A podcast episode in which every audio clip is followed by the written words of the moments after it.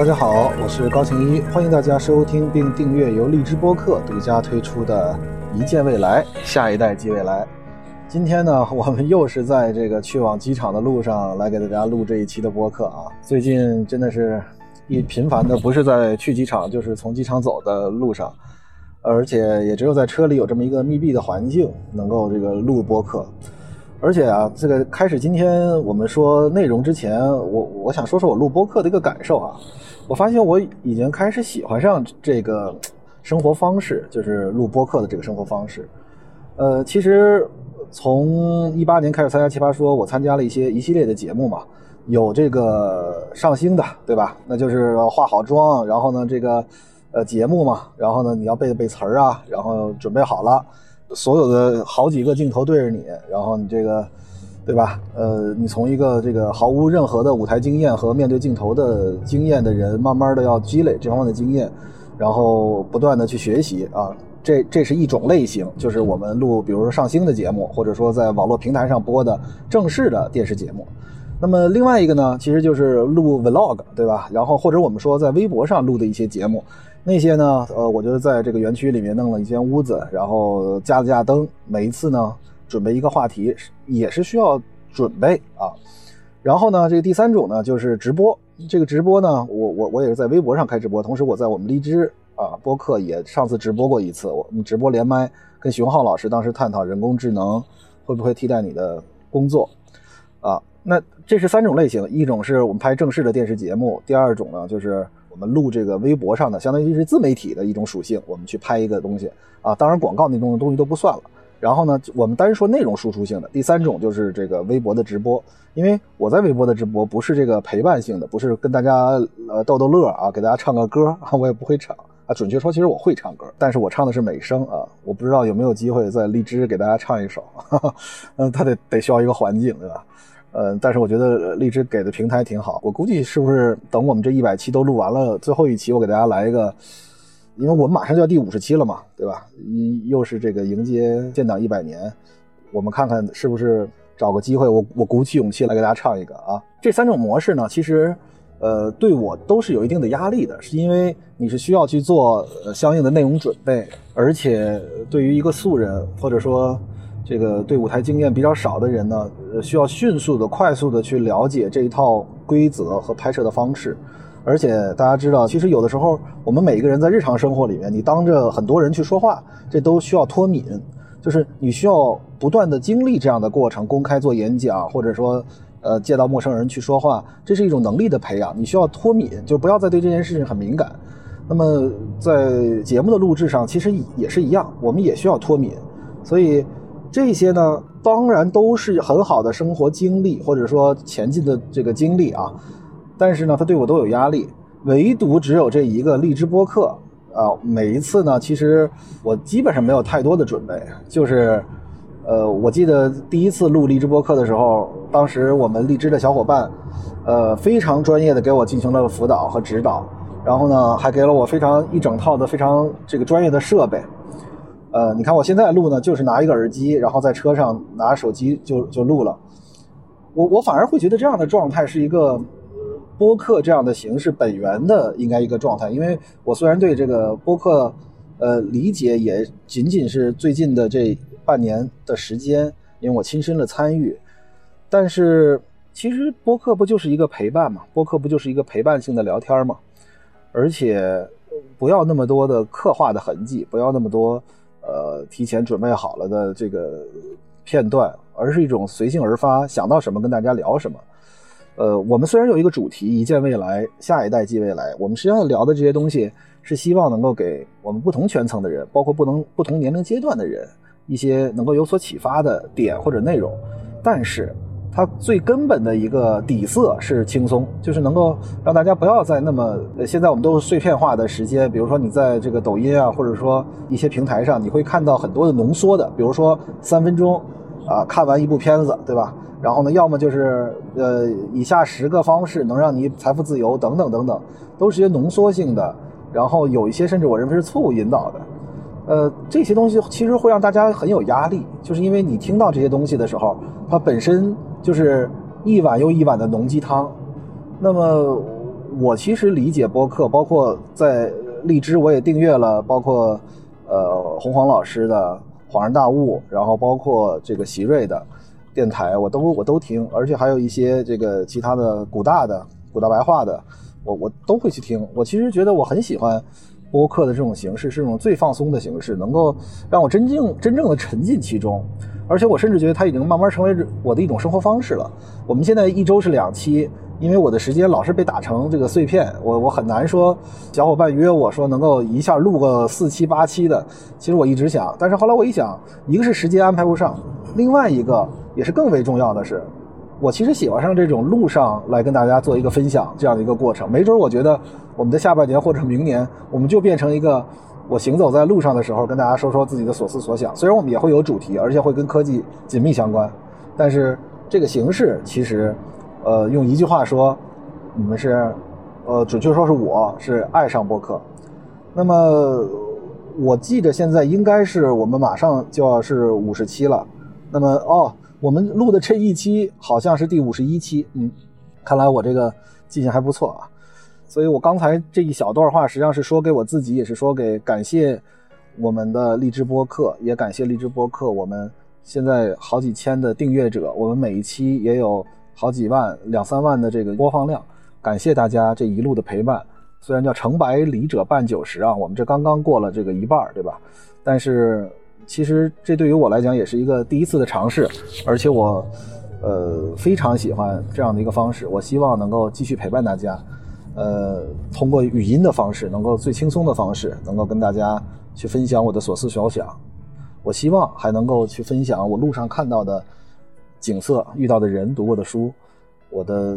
成长经历，或者说我的发展经历。因为成长已经过去了吧，但是从现在开始往后的经历，其实一部分也是想给汉堡包听。因为前两天我还在说呢，就是汉堡包现在呃确实在听，但是他虽然什么也听不懂，但是他慢慢已经对这个声音。这个频段哈，我觉得他已经建立了一定的认知，所以汉堡包其实呃也是我们这个荔枝播客的不敢说最小，但是是最小的之一吧，我们的忠实粉丝和忠实的观众。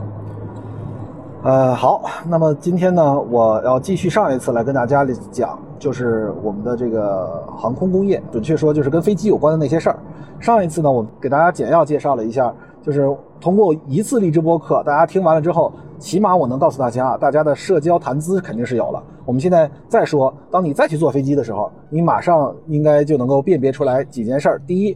你坐的是宽体客机还是窄体客机？这件事儿其实是非常重要的。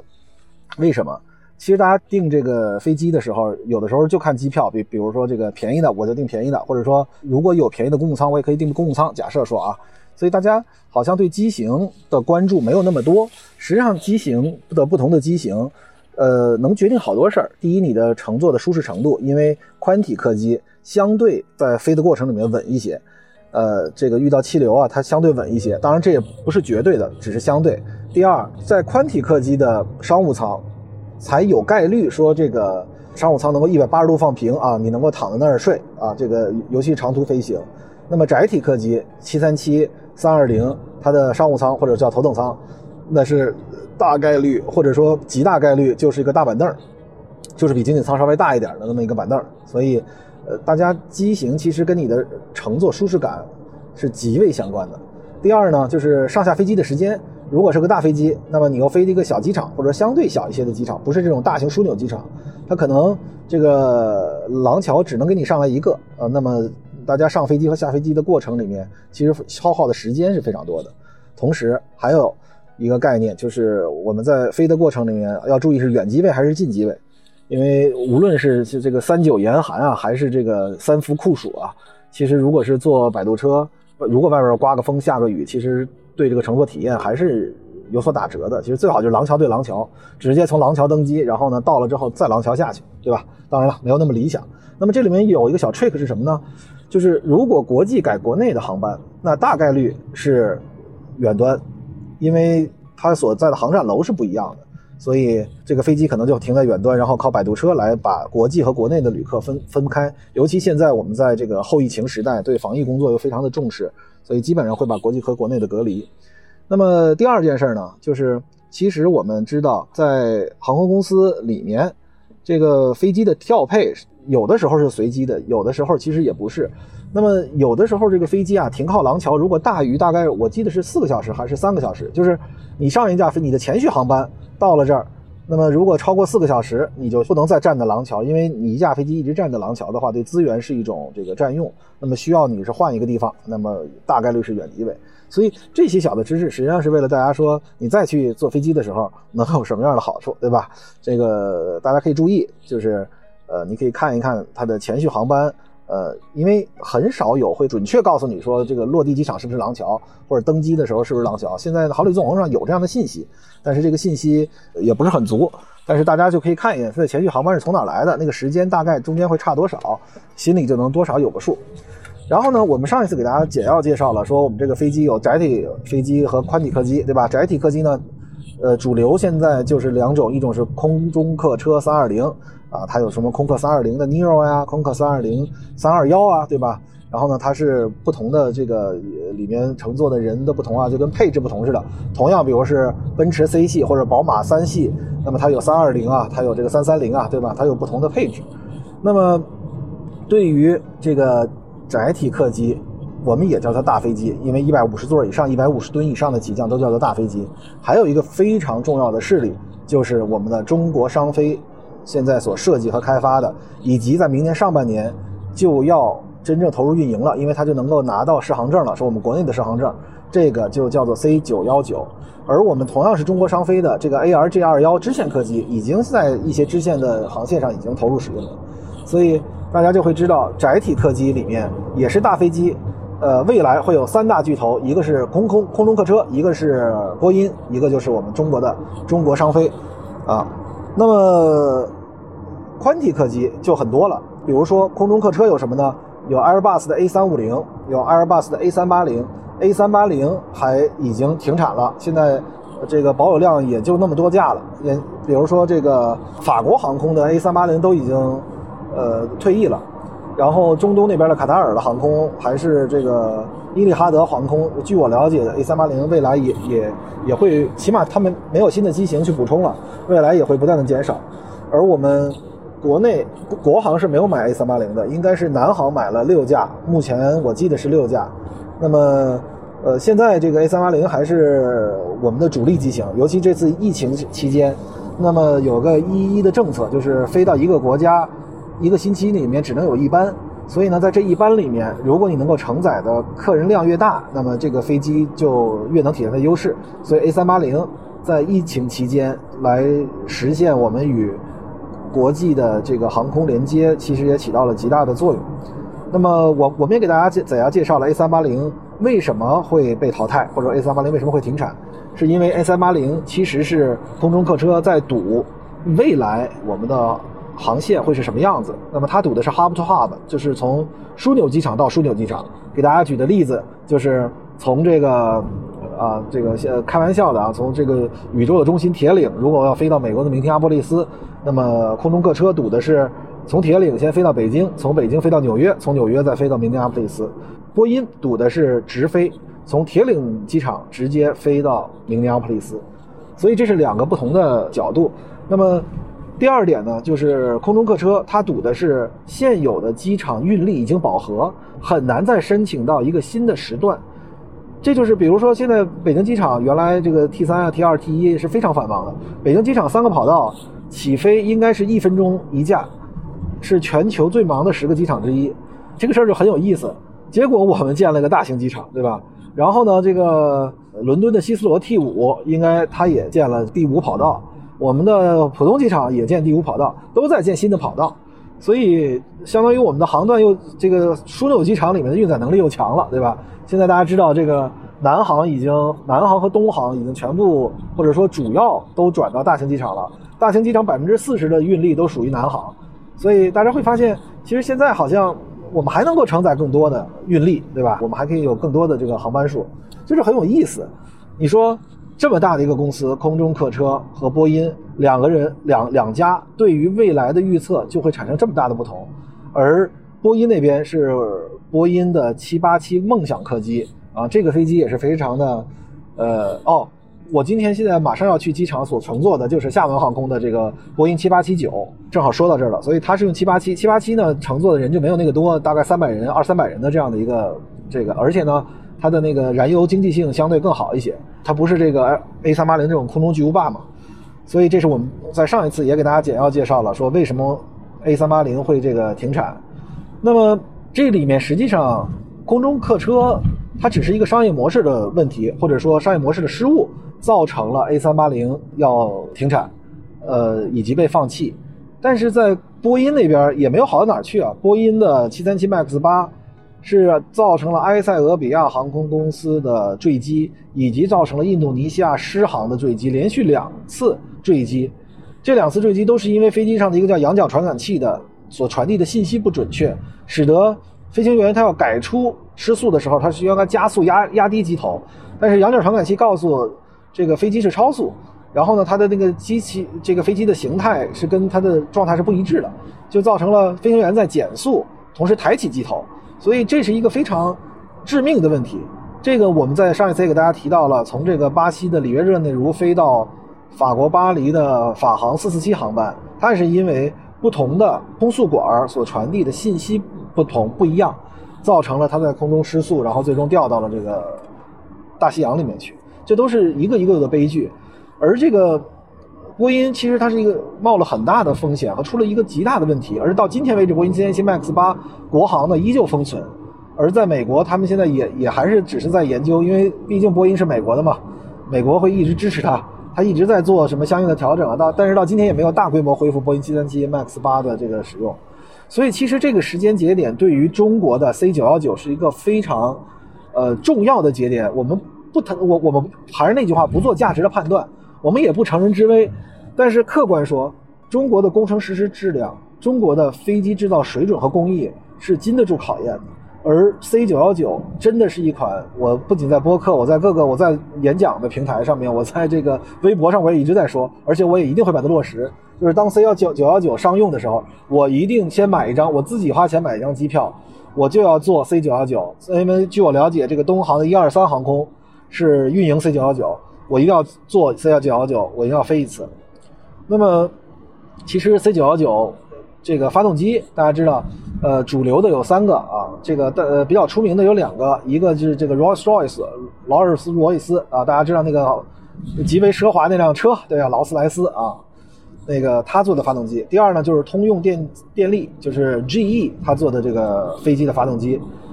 那么其实现在还有一家，就是我们中国的成立的，叫做中国的航发，中国的航空发动机有限公司。这个公司是要做中国国产的自主研发的大飞机的。发动机，那么这个其实就好像说我们要做车造车，对吧？造车我们最早这个一汽造红旗的时候，啊，我们是最早最早的时候，先是引进德国技术嘛，我们组装，对吧？这个奥迪一百、奥迪二百，然后我们不断的去吸收一些德国的制造工艺，然后我们去学习，对吧？然后我们付钱的来买一些专利，其实都是任何一个领域里面，我们都是一开始的学徒，对吧？大家知道我们的这个战斗机啊，我们的歼六，我们的歼七，啊，我们歼六最早是米格十九吧，啊，我记得不是很准确了。我们歼七也是模仿这个米格二十一，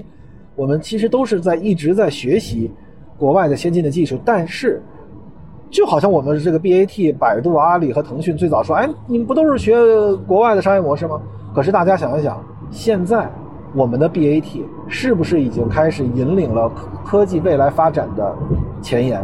比如说阿里有这个达摩学院，比如说百度现在在熬印人工智能，百度的自动驾驶汽车，我在这个月底或者下个月我要去它的在北京亦庄的这个实验场，呃，去给大家拍一个视频来现场体验百度的这个自动驾驶的技术以及它的系统，并不仅仅是一个车载系统，而是那一片的路面上。它有多少的传感器，都可以协助，因为出行是一个复杂系统，它不是简单的一个车。车我给大家讲过，车的出行它只能是一个局部最优，就是我这辆车怎么好，我能超谁超谁，我能超近道就超近道。但是交通实际上是个系统工程，它是要站在全局最优的基础之上，才能够进行动态的调整。所以百度我会给大家介绍的是这个这个系统。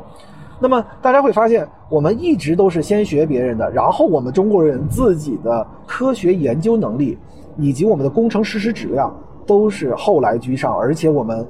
并不仅仅是因为中国的市场大，更是因为中国人的勤劳和聪明。所以，我们这个商飞也是一样啊。我们商飞现在还用的是这个罗罗，或者是这个 GE，或者是另外一家的发动机的这个发动机，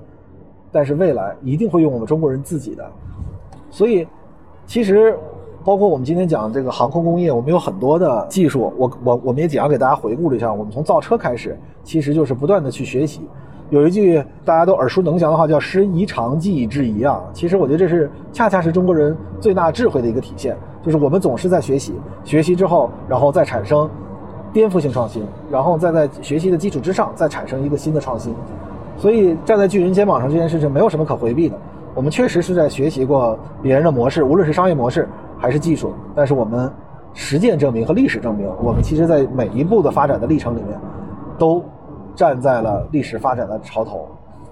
那么我们回到我们的这主题啊，就是我们的飞机。现在我们又面对一个问题，就是其实大家知道，今年我们的这个航线，就是飞机的这个运力啊，已经超过了二零一九年的峰值。那么随着我们的疫苗的接种不断的完善，那么我我们还会彻底打开国门，然后国际交流呢？虽然国外现在控制疫情控制的非常的差，但是我们最终还是要需要打开国门嘛，对吧？我们还是要恢复到这个国际交流当中去。那那个时候，国际航线会出现什么样的变化？在我的了解和认知范围之内，其实因为你知道这个窄体客机啊，它最多就能六七个小时的续航能力，也就是它飞不到那么远。你要从北京飞个纽约拿个窄体客机，这事儿是不靠谱的，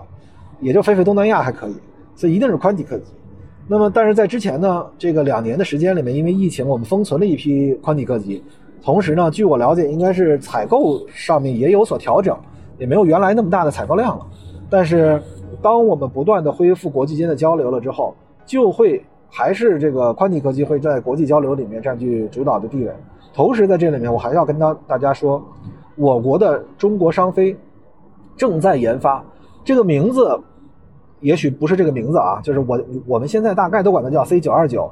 那么这个 C 九二九是宽体客机，就是两双通道的啊，这个宽体客机。所以在宽体客机领域里面，我们未来也会有中国自己的飞机。这个宽体客机呢，最早呃，据我了解，现在应该是不是在跟俄罗斯联合研发了？最早是跟俄罗斯联合研发的这个宽体客机。大家知道俄罗斯可很神奇啊，俄罗斯的飞机，哎呦，简直了，这个图幺五四啊，这个